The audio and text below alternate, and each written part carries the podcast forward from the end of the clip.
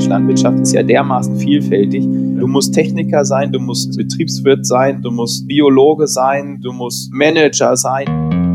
Es gab das ein oder andere Plakat, wo auch drauf stand, ähm, sorry, eigentlich wollen wir dich gar nicht behindern, aber wir sehen keinen anderen Weg. AgTech.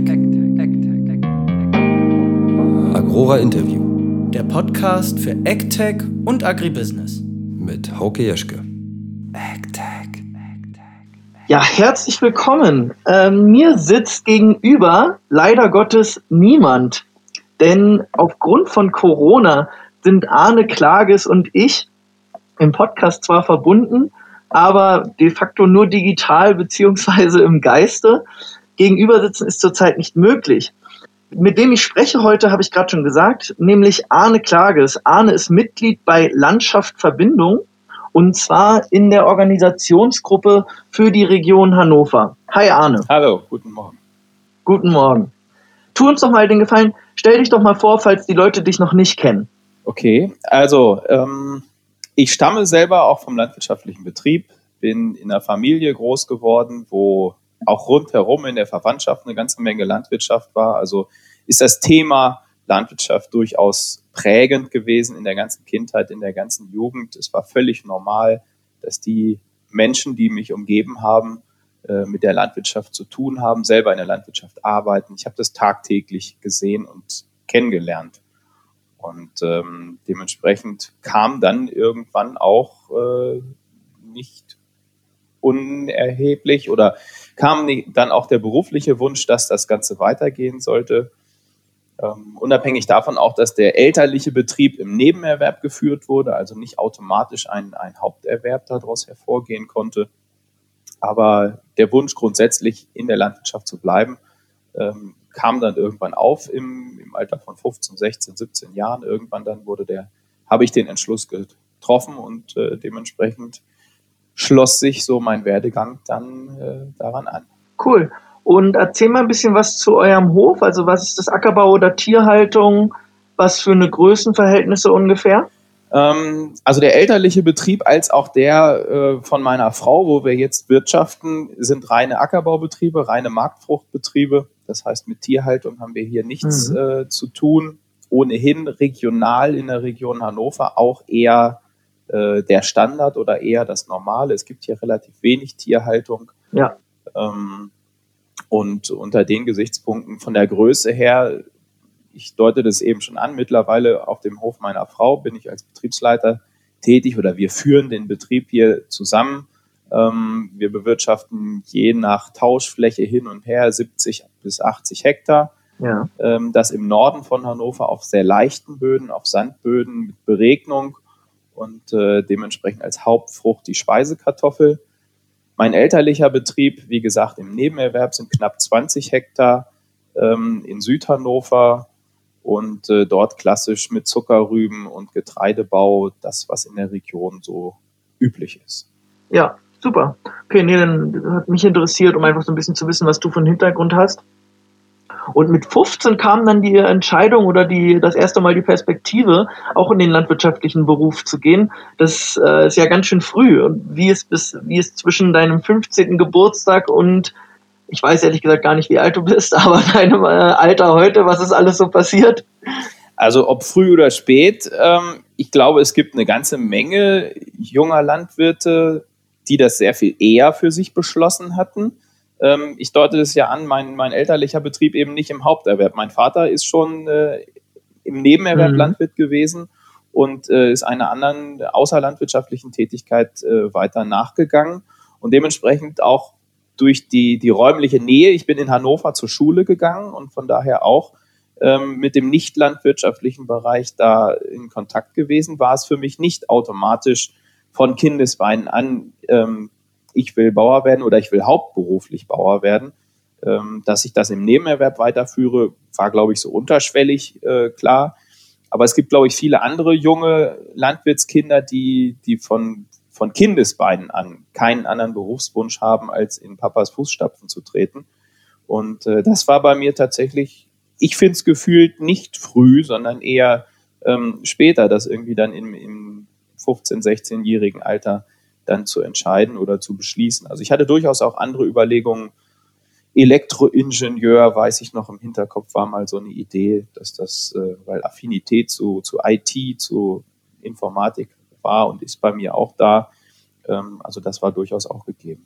Ja, und der landwirtschaftliche Beruf ist ja auch immer mal wieder technisch, ne? das ist dann auch äh, schließlich der ausschlaggebende Punkt gewesen, dass ich feststellte, Mensch, Landwirtschaft ist ja dermaßen vielfältig. Du kannst Tech oder du musst Techniker sein, du musst äh, Betriebswirt sein, du musst äh, Biologe sein, du musst äh, Manager sein, wie auch im weitesten Sinne gestaltet. Also diese Vielfältigkeit ist im Nachhinein das, was, was meine Persönlichkeit auch so abgeholt hat dann schlussendlich für den Beruf. Ja, nee, gleichzeitig kann ich mir vorstellen, dass auch dieses, diese Mischung mit dem landwirtschaftlichen, familiären Hintergrund und dem städtischen Alltag, du hast gesagt, du bist in Hannover zur Schule gegangen, dass das halt auch so eine ganzheitliche Entscheidung ermöglicht. Ne? Und nach deiner Schulzeit, ähm, was ist dann? Hast du eine Ausbildung gemacht? Hast du studiert? Ähm, ich habe keine klassische Ausbildung gemacht. Also ich habe Abitur gemacht in Hannover mhm. ähm, und bin danach zum, ich durfte aus meiner Perspektive tatsächlich, ich durfte noch Wehrdienst machen ähm, bin da kein Verfechter davon, dass jetzt jeder an die Waffe muss, aber ich finde es gut, wenn, wenn, junge Leute ein Jahr was für die Gesellschaft tun. Ja. Äh, das ist ein Ding, was, was ich aktuell äh, durchaus vermisse, aber ist Stoff für einen ganz anderen Podcast.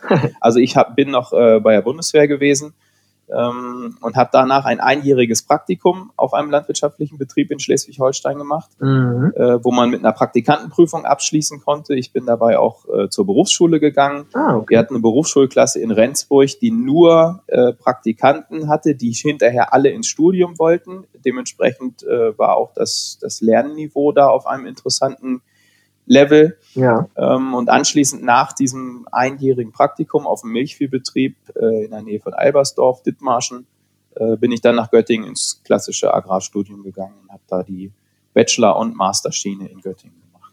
Stark, cool. Super, also eine ganz gute, ich habe höre jetzt das erste Mal davon, dass du, dass man so ein langes Praktikum machen konnte, quasi als Vorbereitung auf das Studium, finde ich eine ganz gute Alternative zu dem Ableisten der ganzen Ausbildung im landwirtschaftlichen Bereich und dann dem Studium, weil ich könnte mir vorstellen, dass auch schon bei einem so langen Praktikum gute und wichtige praktische Erkenntnisse irgendwie vermittelt werden können. Ne? Ja. Ähm, und heute bist du aber nicht nur auf dem Hof tätig, sondern parallel auch noch bei der Agravis, oder? Ja, das ist richtig. Also nach dem Studium ähm, mein Berufseinstieg äh, war bei einem Maklerbetrieb. Wir haben Betriebsmittel und äh, Getreide und Kartoffeln gemakelt, also ein reines Telefongeschäft, wo es schlussendlich dann sehr viel natürlich um Preise ging. Und das äh, entsprach dann irgendwann meinem Natur oder von Anfang an meinem Naturell nicht richtig, aber es war ein Einstieg in die Berufswelt und gab mir auch einen guten Einblick in den Agrarhandel, den ich so vom, von innen vorher noch nie gesehen habe. Ich kannte es halt immer nur aus der Betriebssicht, aus der landwirtschaftlichen Betriebssicht. Ja. Und von da aus ergab es sich dann 2011, ähm, dass eine Stelle als Pflanzenbauberater bei der Agravis frei wurde. Und seitdem äh, bin ich als Berater, als mit wenig kaufmännischer Verantwortung und viel fachlicher äh, Herausforderung äh, bin ich in, in diesem Team der Pflanzenbauberater von der Agravis äh, im niedersächsischen Raum maßgeblich tätig. Cool, cool. Also finde ich auch super, dass du irgendwie trotzdem beides mitgenommen hast. Ne? Einmal diese Marktsicht und diese Handels-Makler-Perspektive und jetzt halt die, dadurch ja auch weißt, dass du Lust hast auf diese Konzentration auf den Pflanzenbau. Äh, heute sprechen wir aber nicht so sehr über deine eigentliche Produktionstätigkeit, geschweige denn deine Tätigkeit bei der Agravis, sondern ich habe dich als Mitglied von Landschaft Verbindung eingeladen, mit mir zu sprechen, weil ich einfach mehr von euch verstehen will. Und zwar zum Anfang, äh, versuch doch mal mir zu erklären, was ist so der Ursprung von Landschaft Verbindung und wie verhält sich Landschaft Verbindung zu anderen Verbänden. Ich weiß, dass ihr streng genommen kein Verband seid. Ich ordne euch aber erstmal ad hoc in die Verbandsschiene, wenn ich so sagen darf, erst einmal ein. Gib mir doch mal einen kurzen Überblick. Brauchen wir eigentlich noch mal so eine weitere Interessenvertretung für die Landwirtschaft und wo unterscheidet ihr euch von anderen Verbänden? Der Ursprung, ja doch, der Ursprung ist eine Idee von einer Berufskollegin, also von einer äh, Frau von einem landwirtschaftlichen Betrieb aus dem Raum Uelzen, ähm, die eine Facebook-Gruppe ja, Facebook initiiert hat. Maike Schulz-Bröers. So ist ihr Name. Ah ja, okay. Ähm, ich gehe da so ein bisschen distanziert ran, weil wir kommen auch im Weiteren noch da drauf. Es gab ja dieses Hin und Her mit Spaltung und äh, wieder zusammen und hin und her. Das äh, können wir im, im Weiteren noch mal kurz ansprechen. Ähm, ja. Weil Maike Schulz-Bröers äh, hinter den Tätigkeiten oder Aktivitäten, die in der, in der großen Masse von Landschaftsverbindung in den letzten Wochen und Monaten organisiert worden sind, ähm, dort ist sie nicht mit dabei. Ähm, aber die Ursprung, den, die Keimzelle, die Uridee des Ganzen, äh, den, den Last, muss man ihr lassen und das ist ihre Idee, dieses Ganze ins Leben zu rufen. Ähm, braucht es eine weitere Interessenvertretung? Ich glaube nicht zwingend. Ähm, wir haben nach wie vor, gibt es die berufsständische Vertretung in Form des Bauernverbandes und äh, hier in Niedersachsen heißt es ja das Landvolk. Mhm. Aber wir stellen ja unverhohlen fest, äh, dass wir ein Problem haben in der Öffentlichkeitsarbeit, in der Medienarbeit. Und ähm, mehr unbewusst oder der Erfolg war vorher bei weitem nicht geplant oder, oder vorherzusehen. Aber gerade dieses Themenfeld Öffentlichkeitsarbeit, mediale Arbeit wurde ja durch Landschaftsverbindung sehr massiv unterstützt und sehr massiv bearbeitet und nach vorne getragen. Und das ist ein Punkt, den wir als Landwirte brauchten ähm, und auch nach wie vor.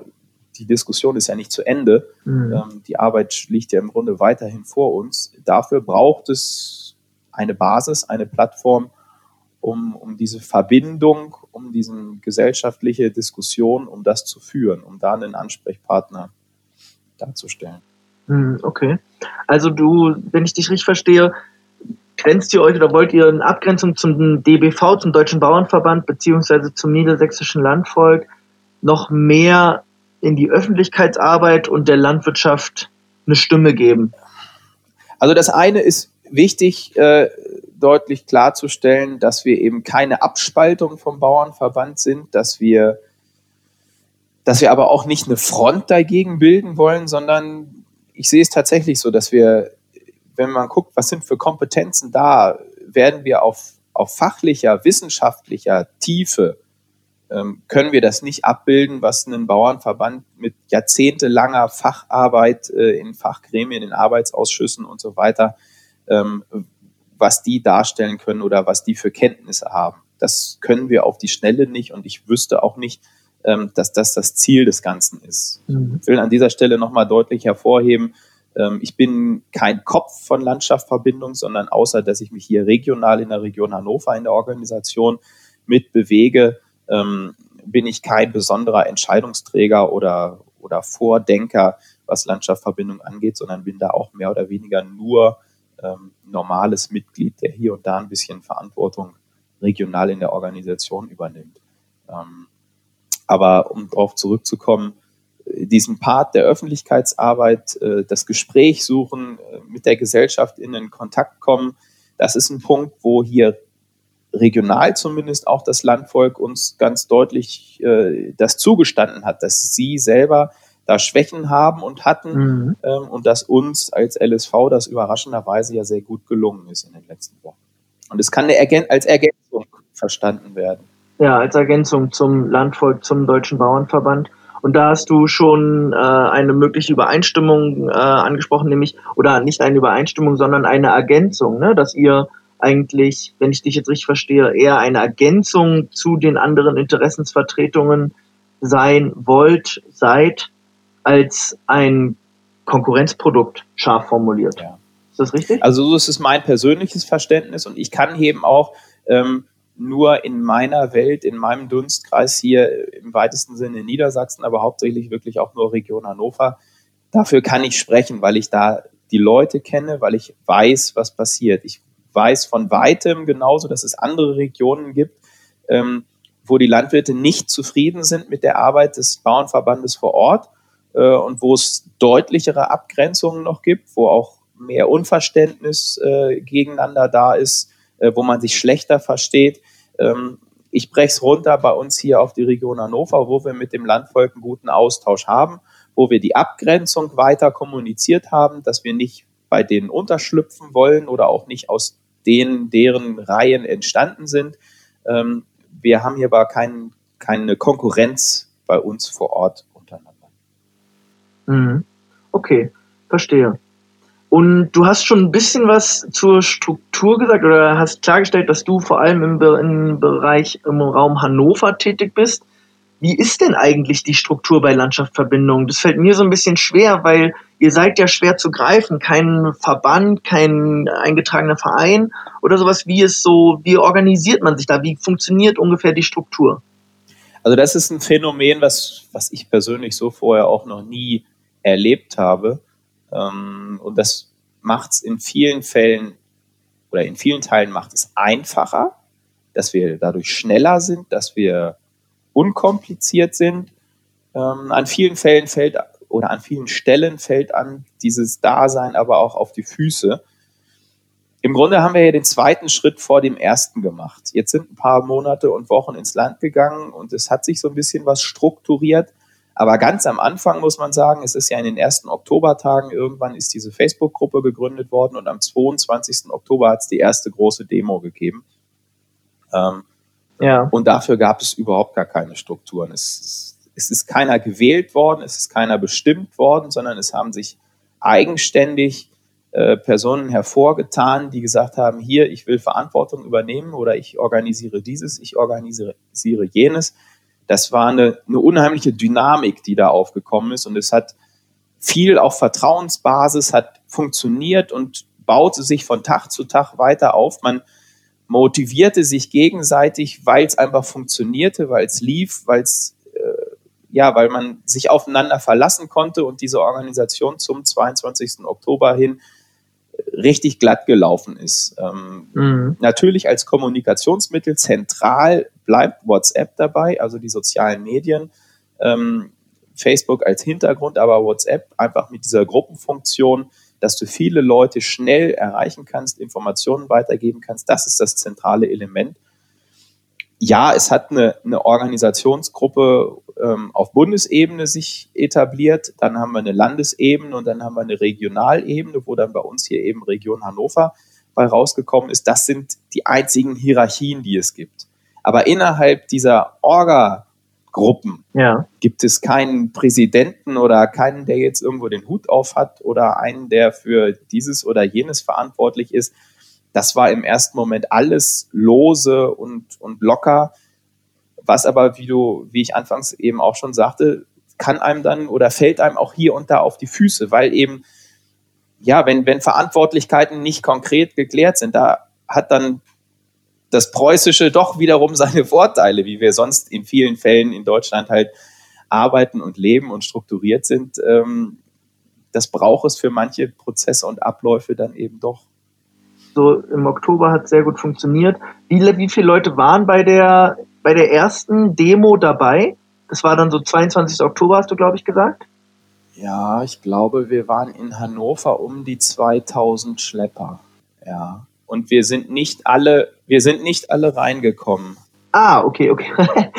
gutes Zeichen, gutes Zeichen. Und sag mal, wie viele Leute waren 2000 äh, Trecker habt ihr nach Hannover sozusagen gebracht, sage ich mal? Wie viele Leute waren damals in der Facebook-Gruppe ungefähr? Facebook kann ich persönlich gar nicht sagen, weil ich da nicht aktiv bin. Ja. Also meine Frau hat einen Account, wo ich hin und wieder mal reingucke oder mal stalke. Ähm, aber ich persönlich bin bei Facebook nicht unterwegs, deswegen kann ich das gar nicht sagen. Als Indikator oder als Anekdote dazu vielleicht, ähm, dass wir lernen mussten, dass WhatsApp-Gruppen nicht unendlich groß sind, sondern dass die bei 260, glaube ich, ah. mehr als 260 Teilnehmer kriegst du in eine WhatsApp-Gruppe nicht rein. Äh, und dementsprechend haben wir bei uns in der Region Hannover drei LSV-Gruppen, weil wir halt mehr als 700 Sympathisanten für dieses Thema hier in der Region Hannover haben. Ähm, ja. Und das macht es, glaube ich, so ein bisschen greifbarer. Ähm, und eben ausgehend von diesen 750, die, da ist ja nicht jeder Teilnehmer mit dem Trecker dann da gewesen, manche sind mit mehreren gefahren, manch einer ist auch äh, ja Sympathisant, ohne dass er vom Hof kommt, aber eben außer landwirtschaftlichen, aus dem landwirtschaftlichen Umfeld und ist da auch mit, mit Leser. Ähm, aber wir haben eben überregional auch dann aus, aus Uelzen, aus Gifhorn, aus Celle, ähm, aus dem Heidekreis die Schlepper nach Hannover runtergekriegt. Und daher entstehen diese, diese Zahl von 2000 Schlepper.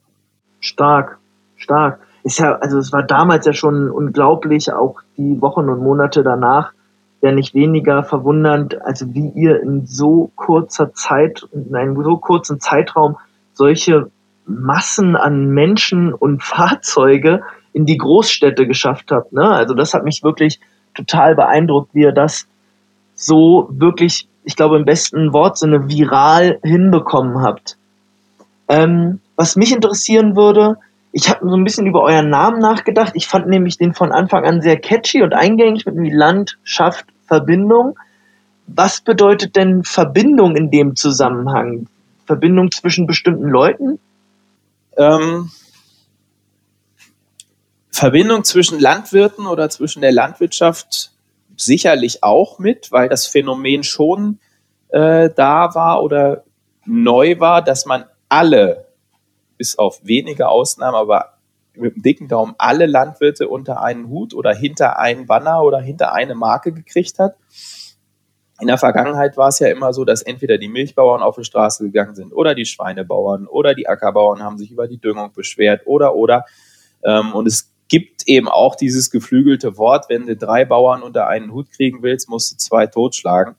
ähm, also das war das, das Phänomen an der Stelle, dass dass ein Thema getroffen wurde oder eine, ein Gefühl transportiert wurde, was alle Landwirte angesprochen hat und dementsprechend diese große Breite dahinter war. Ähm, das ist für mich aber nicht äh, die Priorität Nummer eins, sondern äh, von dem Grundverständnis von Landschaft Verbindung ähm, ist die erste Priorität ähm, hinter dem Begriff Verbindung tatsächlich die Verbindung zur Gesellschaft weil wir es äh, wahrgenommen haben, leider jetzt erst, ähm, aber Gott sei Dank wurde es jetzt überhaupt wahrgenommen, dass wir schlichtweg in den letzten 20, 30 Jahren äh, das Thema Öffentlichkeitsarbeit und auch die Verbindung zur Gesellschaft, dass die verloren gegangen ist und dass da keiner so richtig ähm, ja, den Stein des Weisen gefunden hat, äh, um diese Verbindung aufrechtzuerhalten. Und so ist es jetzt im Grunde die Priorität, ähm, diese Verbindung zwischen der Gesellschaft und der Landwirtschaft wiederherzustellen. Weil es eben, ja, A, ist es der, die gesellschaftliche Entwicklung, dass es bei weitem nicht mehr bei allen so ist, wie ich es beschrieben habe, dass man in der Kindheit und Jugend in einem landwirtschaftlichen Umfeld groß wird. Das ist vor 50, 60 Jahren anders gewesen. Da hat jeder in der Nachbarschaft, in der Verwandtschaft, wo auch immer oder im Urlaub spätestens da ähm, hat er einen Kontakt zur Landwirtschaft gehabt. Es wurde wahrgenommen, wie wird Landwirtschaft betrieben. Mhm. Und das ist einfach durch den gesellschaftlichen Wandel. Ich will den nicht werten, ähm, aber so wie er stattgefunden hat, durch die Urbanisierung, äh, durch den Strukturwandel in der Landwirtschaft, dass es immer weniger Anzahl an Betrieben gibt, ähm, ist es einfach dem geschuldet, dass nicht jeder in der Gesellschaft mehr die Möglichkeit hat, den Kontakt zur Landwirtschaft aufzunehmen oder das zu erkennen und zu sehen. Und auf der anderen Seite hat es die Branche halt nicht fertig gekriegt, äh, genau das auszugleichen und da äh, die Verbindung äh, zu bringen. Und das ist mit ein Problem oder mit eine Ursache für dieses, für die vielen, vielen Missverständnisse, die heutzutage in der Fläche da sind. Ja. Ähm, ich finde es spannend, weil ich glaube, dass wir diese Verbindung zwischen Landwirtschaft und ich, ich sage bewusst Agrarwirtschaft, also nochmal ein bisschen breiter und auch der nachgelagerten Industrien zur Gesellschaft irgendwie verbessern beziehungsweise erst einmal wiederherstellen müssen. Ne? Ich hatte in der zweiten Folge vom Agrora Podcast hatte ich ja mit Gerald Dome darüber gesprochen, der sich ganz stark für eine Versachlichung des Diskurses einsetzt, was ich schon total spannend fand, weil man hat halt teilweise das Gefühl, das Gesprächsklima ist derart verpestet zwischen den Interessenträgern, ne, dass gar keine sachliche Auseinandersetzung mit den Interessen der Landwirtschaft auf der einen Seite und den Interessen der Gesellschaft gegenüber der Land- und Ernährungswirtschaft auf der anderen Seite irgendwie vorhanden sind. Ne? Man kann sich überhaupt nicht, man hört sich einfach nicht mehr zu vor lauter Geschrei in Anführungsstrichen. Und sag mal, ihr habt seit jetzt infolge von Corona, ich sag mal so ein bisschen in eine Zwangspause versetzt worden, schätze ich mal, oder habt ihr jetzt in den letzten Tagen beziehungsweise ein, zwei Wochen ähm, irgendwelche Aktionen gestartet? Nee, oder? Äh, jein. also das ist natürlich ein brennender Punkt. Es ist spannend, dass wir den Podcast jetzt nochmal aus technischen Hintergründen ein paar Tage verschoben haben. Ein sehr einschneidendes äh, Ereignis war natürlich am Freitag die Bundesratssitzung, ähm, wo jetzt erstmal mittelfristig die, die weitere Zukunft für die Düngeverordnung beschlossen wurde. Ähm, hätten wir den Podcast vorher gemacht, wären die Erkenntnisse jetzt so nicht da. Natürlich sind wir durch Corona eingeschränkt und man kann ähm, nicht öffentlich demonstrieren, man kann nicht äh, mit Mengen von, von Menschen eine Meinung zeigen ähm, und dementsprechend Politikern aufzeigen, dass da eine Unzufriedenheit da ist oder auch Medien und der Gesellschaft dieses zeigen, dieses Mittel, was, was ein Grundrecht ist, äh, die Demonstrationsfreiheit, die ist im Moment nicht äh, da. Und umso weniger Verständnis ist da, dass eben ein so, eine so weitreichende Entscheidung äh, jetzt mehr oder weniger vorgezogen sogar noch am Freitag durchgedrückt wurde. Da ist ganz viel Unzufriedenheit, ganz viel Enttäuschung unter den Landwirten da. Ähm, ich bin gespannt, wie es jetzt die nächsten Wochen und Monate damit weitergeht. Ähm, das, was gelaufen ist, ist das, was eben auf digitale Weise irgendwo möglich ist. Es sind auch viele von diesen jetzt durch Corona entstandenen Fotokollagen, wo man wo einzelne eben Schilder hochhalten und das zusammengeschnitten wurde. Ah, okay. So haben wir auch da versucht, ähm, Meinungen kundzutun. Es sind natürlich Videos noch entstanden, die geteilt wurden. Also auf diesem digitalen Wege hat es durchaus Aufrufe gegeben und hat man, haben wir auch versucht, noch weiter unsere Meinung kundzutun. Ähm, aber natürlich, das, das Hauptsächliche, das öffentliche Demonstrieren durch, durch physisches Auftreten ähm, ist im Moment nicht möglich. Und äh, auf der anderen Seite haben wir es aber auch sehr deutlich nach draußen gestellt, ähm, dass wir jetzt in dieser Krisenzeit ähm, wohl auch unsere Aufgabe sehen, ähm, weiter dem Job nachzugehen, um die Gesellschaft oder um die Bevölkerung zu versorgen. Und äh, dementsprechend tun wir auch unsere Arbeit und sind jetzt halt auch in der, in der Frühjahrsbestellung und ähm, machen da das, das Nötige, das Mögliche, ähm, um hier auch regional oder vor Ort die Versorgung sicherzustellen. Auch das ist ja wieder ein Punkt, der, ja, der in den von einigen Medien wieder falsch oder missverstanden zumindest dargestellt worden ist, wo auch wieder viel Kopfschütteln und viel Enttäuschung ähm, bei den Landwirten mit aufgekommen ist. Mhm. Ähm, wir haben eben gerade noch über die Wertschätzung der Gesellschaft gegenüber der Landwirtschaft gesprochen. Hast du das Gefühl oder siehst du die Chance, dass infolge dieses Corona-Shutdowns die und der leeren Supermarktregale eine größere Wertschätzung auch dadurch befördert wird, dass die Leute wieder wissen, wow, Lebensmittel sind keine Selbstverständlichkeit. Erhoffst du dir davon was? Das ist differenziert. Also auf jeden Fall ein, ein Erkenntnis vorher schon, vor Corona schon. Ähm, wir hatten, als wir angefangen haben zu demonstrieren, war das Gefühl, weil man einfach sich so weit in die Ecke gedrängt fühlte, war auch viel Eigensicht, Fremdsicht, äh, Unterschiede da, ähm, dass ein Großteil der Landwirte die Empfindung hatte, ähm, Mensch, die, die Bevölkerung steht ja überhaupt nicht mehr hinter uns, ähm, weil man auch wenig aus seinem Dunstkreis herausgegangen ist. Man hat nur das wahrgenommen, was in den Medien transportiert worden ist. Und darüber wurde das Gefühl transportiert, dass die Gesellschaft sich abgekoppelt hat von der Landwirtschaft, dass nur noch in Anführungszeichen diese ideologischen Denken da sind, dass die Landwirtschaft Sündenbock ist, dass man äh, für alles schuldig ist, für alles verantwortlich ist.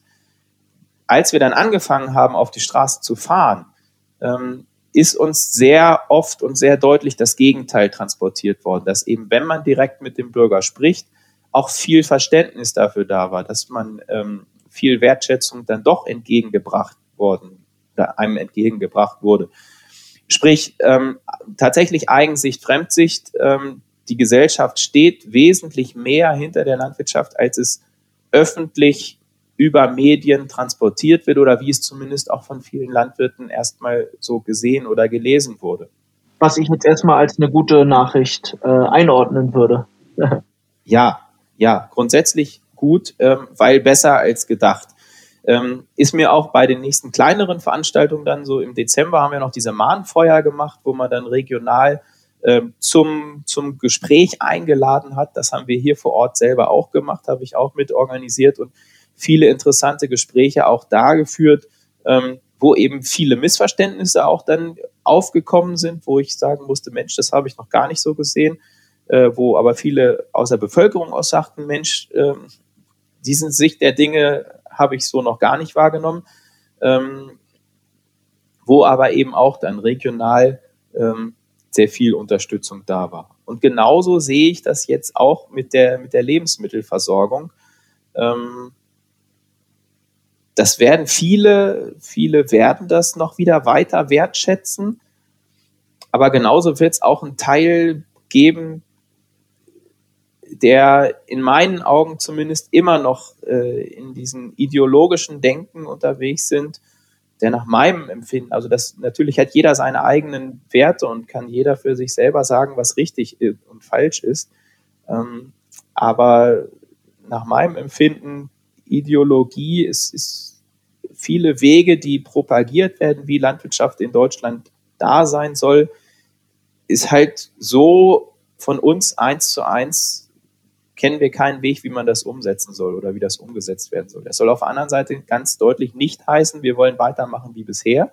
Mhm. Ähm, es soll und muss Veränderungen geben, aber ähm, ja, mit Augenmaß und das Ganze bis zu Ende denken und ähm, eine Umsetzbarkeit am Ende auch erkennen. Und so glaube ich eben, dass ja, die Wertschätzung von Corona durchaus da ist aber je nachdem, wie es medial auch begleitet wird, ähm, wenn da jetzt gesagt wird, nö, die Bauern äh, erpressen, die Bauern blockieren bewusst, dann kann da auch eine Stimmung produziert werden, ähm, die so zumindest in meiner Wahrnehmung von der Landwirtschaft überhaupt gar, gar nicht gemeint ist oder, oder angestrebt wird.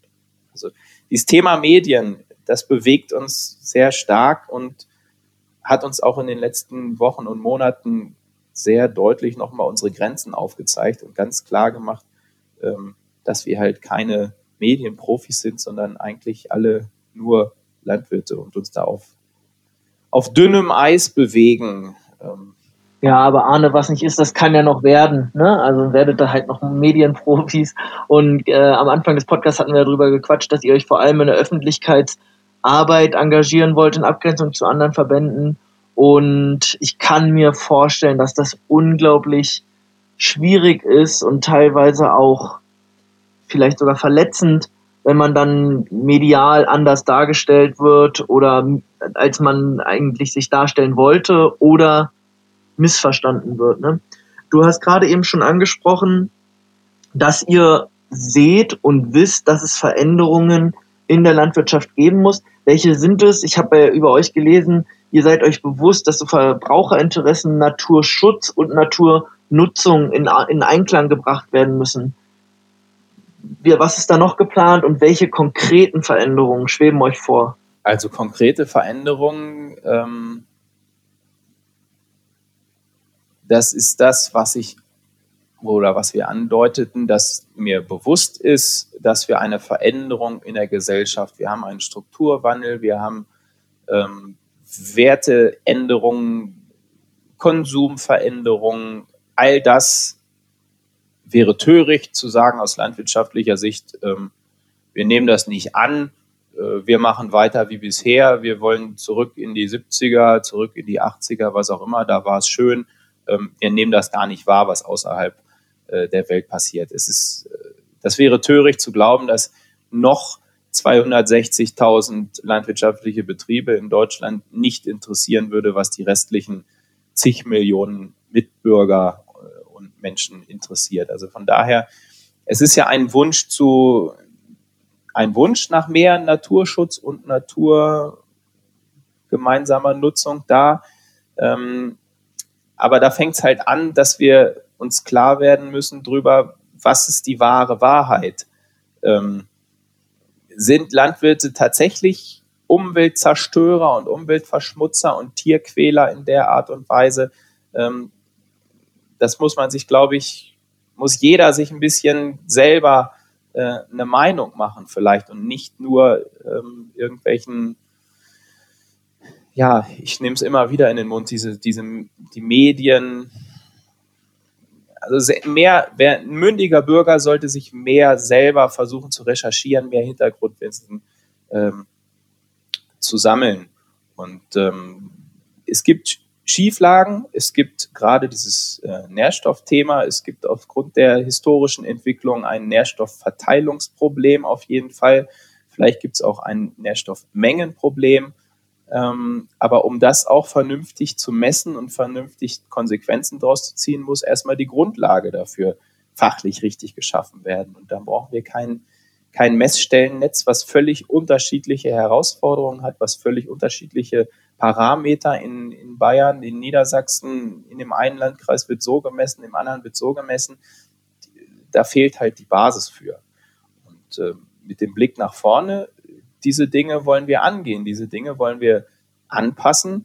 Ähm, und da ist aber auch der Wunsch, dass wir, so wie wir es im Wasserschutz zum Beispiel in vielen Regionen schon betreiben, dass wir einen kooperativen Gedanken haben, dass wir einen Vertragsnaturschutz machen, ähm, dass wir uns zusammensetzen von den unterschiedlichen Parteien, ähm, nicht im politischen Sinne, sondern im Interessensinne. Ich habe hier auch in den letzten Wochen mit dem, mit dem NABU zusammengesessen, habe gesagt, was können wir hier regional äh, zusammen schaffen, was auf der einen Seite im Sinne des NABUs äh, wünschenswert wäre. Und auf der anderen Seite würden wir aufschreiben, wie wir es darstellen können, wie wir es uns vorstellen können aus landwirtschaftlicher Seite, damit es am Ende auch für alle Beteiligten umsetzbar ist und zu, zu Ende zu denken ist. Also weniger Vorschriften, weniger Vorgaben, sondern mehr gemeinsam entwickelte Lösungen. Und irgendwie, also du willst ein gemeinsames theoretisches Fundament aus erst einmal schaffen und aus dem dann konkrete Maßnahmen ableiten und befürchtest, so höre ich jetzt raus, dass hier jetzt der zweite Schritt vor dem ersten gemacht wird, dass nämlich erstmal Maßnahmen in die Welt geschaffen werden, die dann gesetzt werden, die vielleicht hinterher schwer wieder einzufangen sind und denen äh, das theoretische Fundament entbehrt. Ist das richtig? Ja, das haben wir ja an vielen Stellen. Dass jetzt zum Beispiel um bei der Düngegesetzgebung zu bleiben, wir jetzt die erneute Verschärfung der Düngeverordnung kriegen, ohne dass überhaupt ähm, die Auswirkungen, die nach meiner Wahrnehmung sehr deutlich und massiv sind, äh, der letzten Verschärfung im Jahr 2017 haben wir ja die letzte Verschärfung der Düngeverordnung gekriegt oder gehabt. Mhm. Mit der wirtschaften wir jetzt seit zwei Jahren. Wir haben im Handel sehen wir Rückgänge vom Mineraldüngerabsatz, vom Stickstoff von mehr als 20 Prozent. Ähm, wir sehen Veränderungen in der Tierhaltung, die Tierzahlen gehen zurück. Ähm, all dies ist relativ wenig, ich, dafür bin ich zu wenig tief im, im rechtlichen Fach drin, aber zu großen Teilen sind diese Entwicklungen noch überhaupt nicht ähm, in, den, in den Grundlagen erkennbar oder in den neuen Messgrundlagen. Und trotzdem wird jetzt 2020 oder wie es jetzt beschlossen ist, ab 1.1.21 die nächste Verschärfung rangezogen, wo wieder erneut ähm, Richtlinien, Verbote auferlegt werden, ohne überhaupt den Erfolg der letzten äh, Reformen zu überprüfen, zu hinterfragen. Hm, okay, verstehe. Ich finde es spannend, also dass ihr so die Verbindung zur Gesellschaft fördern wollt. Ich finde es auch spannend, dass du zumindest in, der, in deiner jetzigen Darstellung auch dir des Themas Naturschutzes bewusst bist und diesem Ausgleich zwischen Naturschutz und Naturnutzung und hoffe einfach, dass ihr Erfolg habt dabei, die Wertschätzung in der Gesellschaft für die Landwirtschaft und die Ernährungswirtschaft einfach wieder zu fördern. Oder was ich immer interessant fand, das hatte man ja so rausgelesen aus den Stellungnahmen, die ich bisher so ge zu gesehen bekommen habe, dass ihr diese Kommunikation zwischen Gesellschaft und Landwirtschaft wieder ankurbeln wollt und auch dieses Wort Verbindung klingt ja sehr konstruktiv. Aber ich befürchte, dass vor allem die Städter euch bisher als primär destruktiv wahrgenommen haben, weil ihr ihren Stadtverkehr lahmgelegt habt, wenn ihr mit euren 2000 Traktoren da eingerollt seid.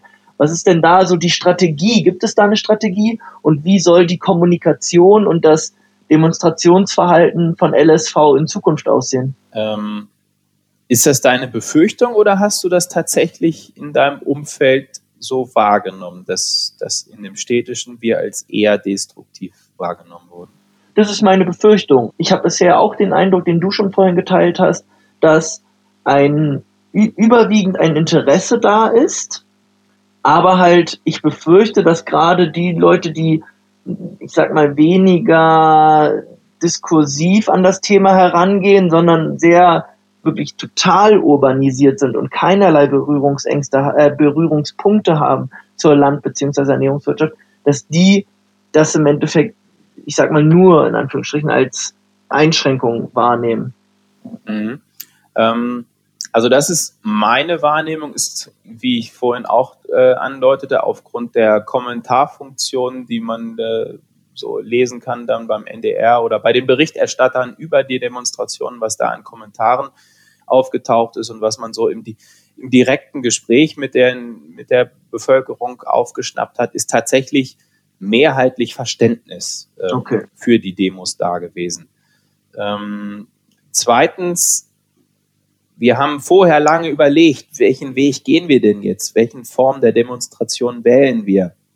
Steigen wir jetzt alle wieder in den Bus und schreiben uns ein Pappschild und halten das hoch vom Ministerium hier oder da?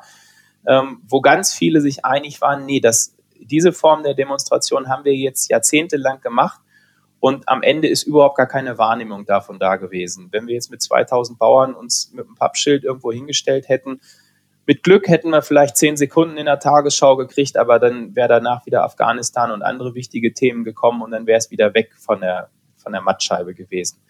Und äh, dementsprechend war jetzt die Entscheidung, nein, wir nehmen die Schlepper, wir fahren mit den Schleppern wir fahren dezentral mit den Schleppern ähm, zu mehreren Veranstaltungsorten, weil damit ähm, im weitesten Sinne dieser Hilferuf ähm, bei der Bevölkerung zu größten Teilen ankommt, weil genauso wie es jetzt eingetreten ist, ähm, wir bei jedem auf dem Weg äh, zum Job oder wie auch immer im, im, öffentlichen Raum sind wir damit sehr viel deutlicher wahrgenommen worden. Mhm. Ähm, dieser schmale Grat, ähm, ob man jetzt destruktiv ist oder dass man äh, Sperrungen der Innenstädte dadurch erzeugt. Auch das ist uns bewusst. Es gab das ein oder andere Plakat, wo auch drauf stand, ähm, sorry, eigentlich wollen wir dich gar nicht behindern, aber wir sehen keinen anderen Weg, äh, um uns Gehör zu verschaffen oder Aufmerksamkeit zu schaffen. Mhm. Wir sind uns auch bewusst, dass wir nicht jede Woche und auch nicht alle vier Wochen die Städte alle lahmlegen wollen und blockieren wollen, weil der schmale Grat zwischen Unterstützung in der Gesellschaft und ähm, das ganze Überstrapazieren, ähm, dass das ein schwieriger Weg ist und dass man da sehr gut abwägen muss, wie viel blockiert man und wie viel ähm, Konstruktives tut man. Ähm, also das ist durchaus diskutiert und das glaube ich zumindest, dass wir das bislang auch ganz gut Mhm. Und bislang schon, also hoffe ich auch. Und genau, ich finde deine Einschätzung auch interessant, dass du halt bisher überwiegend positive Rückmeldungen auch aus der Gesellschaft wahrgenommen hast. Und nochmal die Frage, was habt ihr schon euch Formate für die Zukunft überlegt? Jetzt steht äh, die Welt und Deutschland de facto gerade still. Aber wenn sich das mal wieder ändern sollte, gibt es irgendwie noch andere Maßnahmen, die geplant sind? Also ich denke, dass wir auf jeden Fall diese mediale Präsenz ähm, auch nutzen müssen, um jetzt weiter dieses das Gespräch mit der Gesellschaft äh, zu führen. Also für mich ist tatsächlich dieses Mahnfeuer ein Indikator gewesen, wo wir bei widrigsten Witterungsbedingungen, das war irgendwann Anfang mhm. Dezember bei vier, fünf Grad und Nieselregen, ähm, haben wir es geschafft, äh, dass die Leute oder dass die Bevölkerung über 100 ähm, Menschen waren da bei uns, dass die zwei, zweieinhalb Stunden mit uns da in der Kälte gestanden haben und einfach diese Themen äh, diskutiert haben und besprochen haben. Und das zeigt mir eben auch, ähm, wie wichtig es den Menschen ist und dass es viele Menschen gibt, die eine solche Gesprächsbasis auch suchen und nutzen. Also das ist für mich eine Vorstellung, wie ich in Zukunft auch irgendein Format von runden Tischen oder ein Forum oder ähnliches äh, weiterleben lassen möchte um einfach denjenigen, die Fragen haben, äh, die Möglichkeit zu geben, um, um Antworten zu kriegen. Ein anderer Kollege von uns ist, ist regelmäßig jetzt auf dem, auf dem Wochenmarkt hier in der Stadt gewesen, ist mit dem Schlepper hingefahren, ähm, hat da Schlepperprobe sitzen angeboten, also um da auch alle möglichen Teile abzuholen, dass, dass Menschen, auch Kinder natürlich, äh, sich immer auf den Trecker setzen können und darüber dann auch ein, Gespräch entsteht und auch ein Austausch entsteht. Also von diesen vielen kleinen Maßnahmen halte ich eine ganze Menge. Genauso sind natürlich äh, Schulen, Kindergärten etc. Auch da sind jetzt die Fragen da. Ähm, wir als, als Eltern aus der Landwirtschaft werden natürlich auch gefragt, Mensch, was ist denn da los? Warum, warum demonstriert ihr denn? Warum seid ihr denn auf der Straße? Und genau diesen Spielball, den wir jetzt zugespielt gekriegt haben oder weiterhin kriegen, den muss man aufnehmen. Den müssen wir jetzt nutzen, um eben auf der kleinen Ebene ähm, aufzuklären und unsere Sorgen kundzutun. Ja, ich fand es notwendig und schließe mich dir da voll an, dass es am Anfang eines Knalls Bedarf hat. Weil ich glaube, dass die andere Maßnahmen in der Vergangenheit so ein bisschen verpufft sind und durch diese Trecker in den Großstädten haben halt alle gesagt, oha, wenn die bis hier hinkommen, dann meinen die das echt ernst. Also teilweise saßen die ja Stunden über Stunden auf den Traktoren, um irgendwie in die Großstädte zu kommen.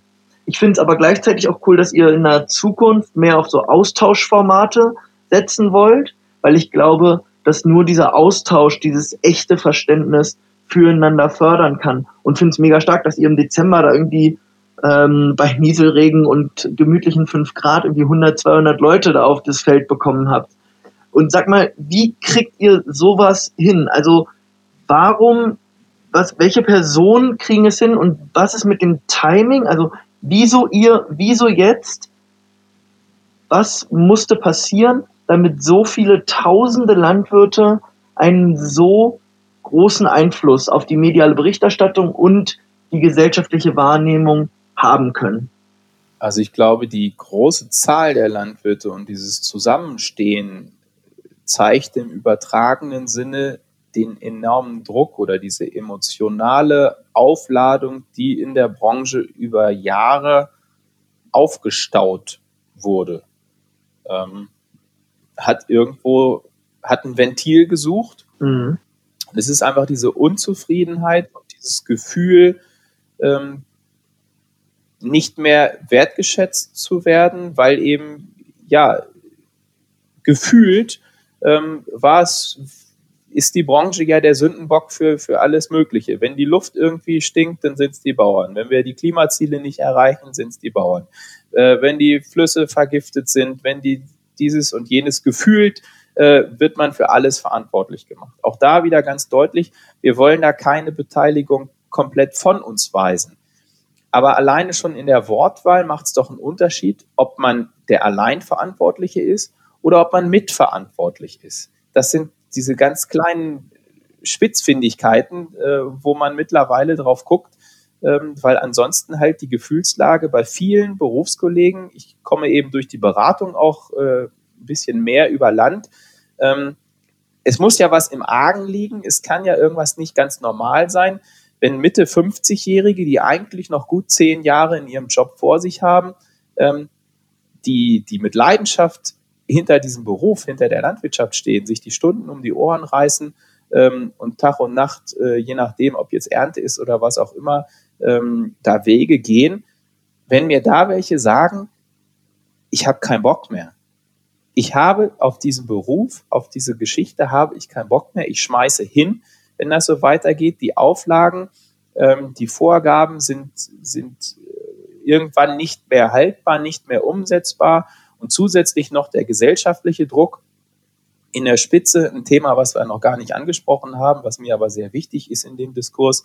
Wenn wir an einem Punkt in der Gesellschaft angekommen sind, dass Kinder in der Schule und im Kindergarten gemobbt und gehänselt werden, weil sie vom landwirtschaftlichen Betrieb stammen, dann ist für mich eine Grenze erreicht und dann ist eben auch für ganz viele Berufskollegen eine Grenze erreicht gewesen und eine emotionale Aufladung da gewesen, die so in ihrer Form dann ähm, ja, zum Ausdruck gebracht wurde. Mhm.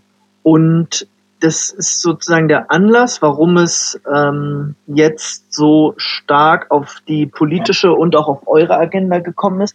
Aber wie kriegt wie habt ihr das denn hinbekommen, eine derart virale Dynamik aufzubauen? Ist das einfach nur Facebook, WhatsApp? Also welche Kanäle habt ihr da benutzt? Und welche sind da vielleicht auch in der Zukunft vorstellbar, welche Kanäle man nutzen kann? Also, dass das so funktioniert hat, ist kein jahrelang ausgearbeiteter Medienplan, sondern das ist menschliche Psychologie, ähm, mit dem Werkzeug von, von WhatsApp ähm, dass eben durch eine sehr schnelle Weiterverbreitung von Informationen ein, ein dermaßen schnelles Pushen und Motivieren untereinander ähm, dazu geführt hat, dass das in der Form, ja, wie man heutzutage sagt, viral gegangen ist. Das ist tatsächlich ja. äh, nicht geplant, sondern äh, reiner Effekt aus, aus menschlicher Psychologie.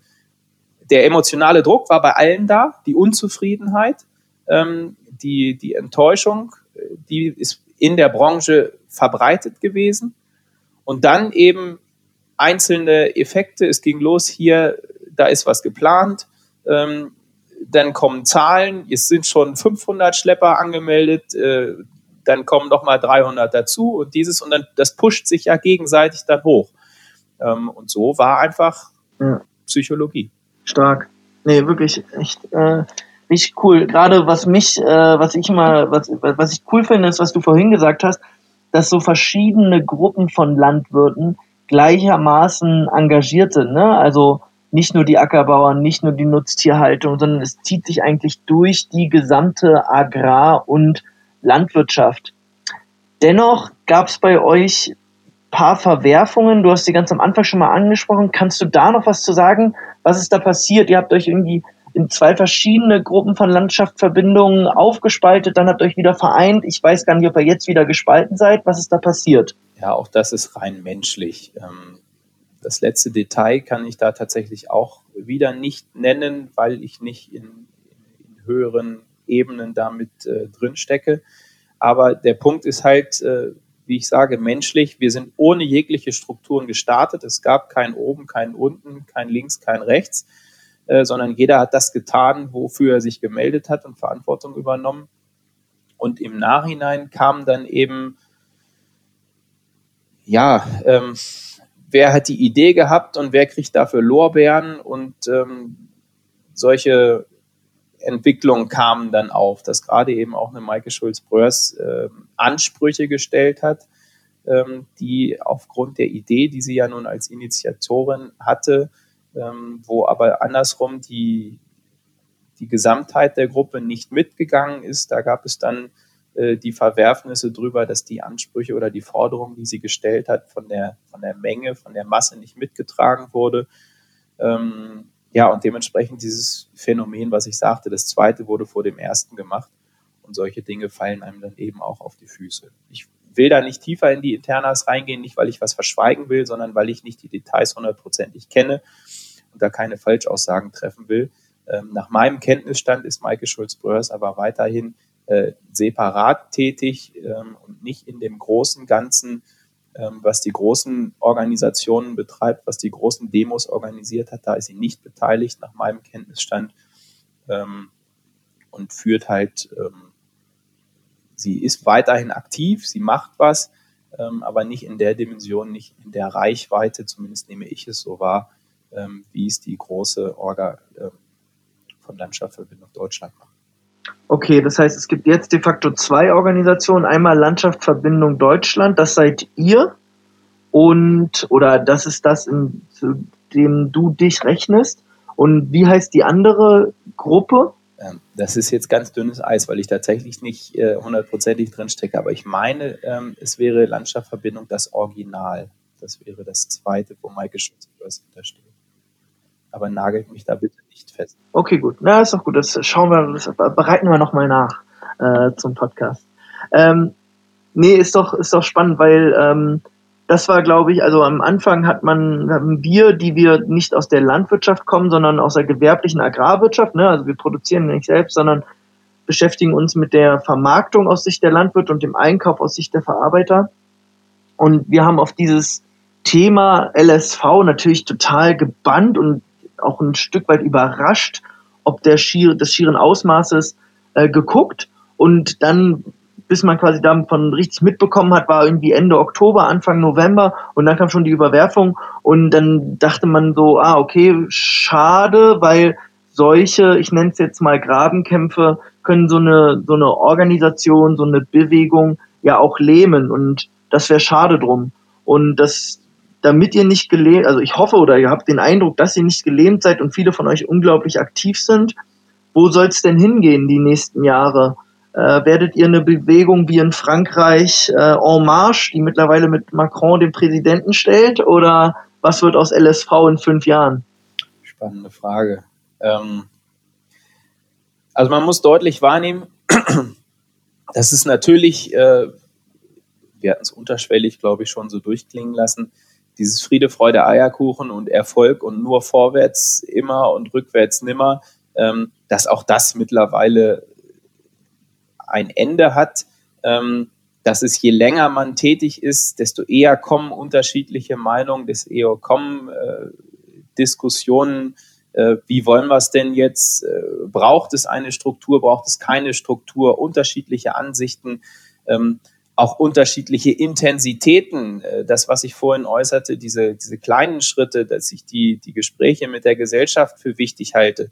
Ähm, es gibt andere Landwirte, andere Beteiligte, die, die sehr viel deutlichere äh, Maßnahmen fordern, die, die deutlichere Einschnitte fordern, die ähm, ganz andere Wege auch für gut und richtig äh, empfinden. Und das ist, das ist die große Herausforderung in den nächsten Wochen und Monaten.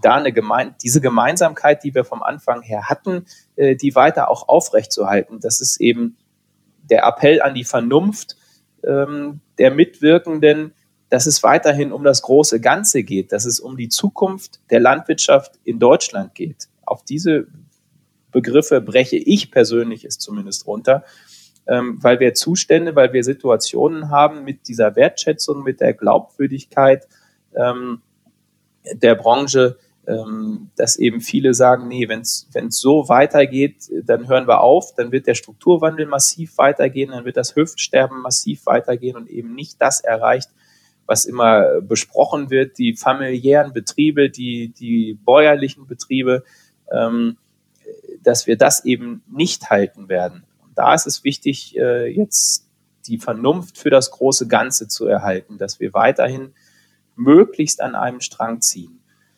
Wie das Ganze verläuft, auch da, tut mir leid. Also es gibt Pläne, es gibt Überlegungen, wir leben nicht blau in den Tag hinein, ähm, aber dafür ist es dann doch eine, eine wilde Struktur, ähm, dass wir kein Programm für die nächsten fünf Jahre, für die nächsten zwei Jahre irgendwo als Manifest liegen haben, äh, stehen haben. Dafür ist es immer noch eine Protestbewegung, ähm, die sehr, sehr kurzfristig Entscheidungen trifft. Wie gesagt, ähm, ich hoffe und appelliere an die Vernunft ähm, aller Beteiligten, ähm, dass es weiterhin um das große Ganze, um die Zukunft der Gesellschaft, äh, um die Zukunft der Landwirtschaft innerhalb der deutschen Gesellschaft geht. Und die Zukunft wird maßgeblich durch politische Entscheidungen und Dynamiken erfasst. Bleibt ihr außerparlamentarisch oder wäre das vorstellbar, dass man, dass ihr euch institutionalisiert? Oder persönlich dich gefragt, hättest du Lust, dass ihr euch parlamentarisch, politisch institutionalisiert und engagiert? Das ist zweischneidig. Auf der einen Seite gibt es die Stimmen, die sagen, ähm, gerade weil immer weniger Praktiker, und das trifft nicht nur auf unsere Berufsgruppe zu, sondern auf viele andere auch, guckt das ganze Handwerk an äh, und was es darüber hinaus im Mittelstand gibt. Äh, es gibt ja zahlreiche Unzufriedenheiten der Politik gegenüber wo man sagt, naja, dann musst du halt selber das Heft in die Hand nehmen und selber aktiv werden, um die Meinung, um deine Meinung da auf die politische Ebene zu tragen. Ähm, auf der anderen Seite, ich komme immer wieder darauf zurück, äh, Thema Medien, was wir jetzt in den letzten Wochen erlebt haben, unsere ähm, Vorkämpferin oder unsere personifizierte Spitze hier in Niedersachsen mit Henriette Struß, ähm, die sich sicherlich auch äh, in den Medien hier und da nicht ganz aalglatt verhalten hat äh, und dementsprechend dann jetzt auch ins Straucheln gekommen ist und die Reißleine gezogen hat, ähm, weil sie aus einem Interview mit der DPA ähm, nicht heile rausgekommen ist. Ähm, das, das schreckt natürlich auch erheblich ab und, und macht wieder mehr Unzufriedenheit, wieder mehr Enttäuschung, dass man wieder in den Sessel zurückfällt und sagt, Willst du dir das wirklich antun? Ähm, willst du auf eine Bühne gehen, wo du über jedes Wort nachdenken musst, äh, was du in den Mund nimmst, dass es dir nicht irgendwie andersrum ausgelegt werden kann? Ähm, die Angst oder die, die Bedenken davor, die sind durchaus gegeben und von daher ähm, ehrlich gesagt, nein. Im Moment habe ich keine Ambitionen, politisch da groß aktiv zu werden. Ja, okay, nee, das ähm, finde ich von der Herleitung her nachvollziehbar. Und das mit ähm, Frau Struß, das war ja wirklich, genau, hat man wahrgenommen, dass das ein Straucheln war. Das ging ja darum, dass einigen dort die Distanzierung zu der AfD gefehlt hat in dem Interview von Henriette Struß gegenüber dem ähm, der DPA und ähm, wobei ihr ja, so wenn ich euch richtig verstanden habe, eigentlich nur betonen wolltet, dass ihr parteienneutral auf euch euch aufstellt. Ja. Ich verstehe, dass ihr deshalb in Zukunft jetzt erstmal bei als Protestorganisation euch weiterhin versteht und bin ganz gespannt, was wir von euch hören und auch sehen werden und ob und welche Austauschformate es gibt. Wegen der fortgeschrittenen Zeit ähm, will ich aber nicht darauf verzichten, dich noch zu fragen, was steht bei dir so an in den nächsten sechs Monaten? Also erfreulicherweise können wir ja in solchen Zeiten als Landwirte, brauchen wir uns nicht auf eine 30 Quadratmeter Wohnung ähm, beschränken. Wir sind sogar ja als, als systemrelevantes äh, Bestandteil der Gesellschaft weiter in der Lage, äh, draußen zu sein, unserer Tätigkeit nachzugehen. Ja. Ähm, von daher hoffe ich auf ein relativ normales Jahr, wo hin und wieder mal ein bisschen Niederschlag kommt.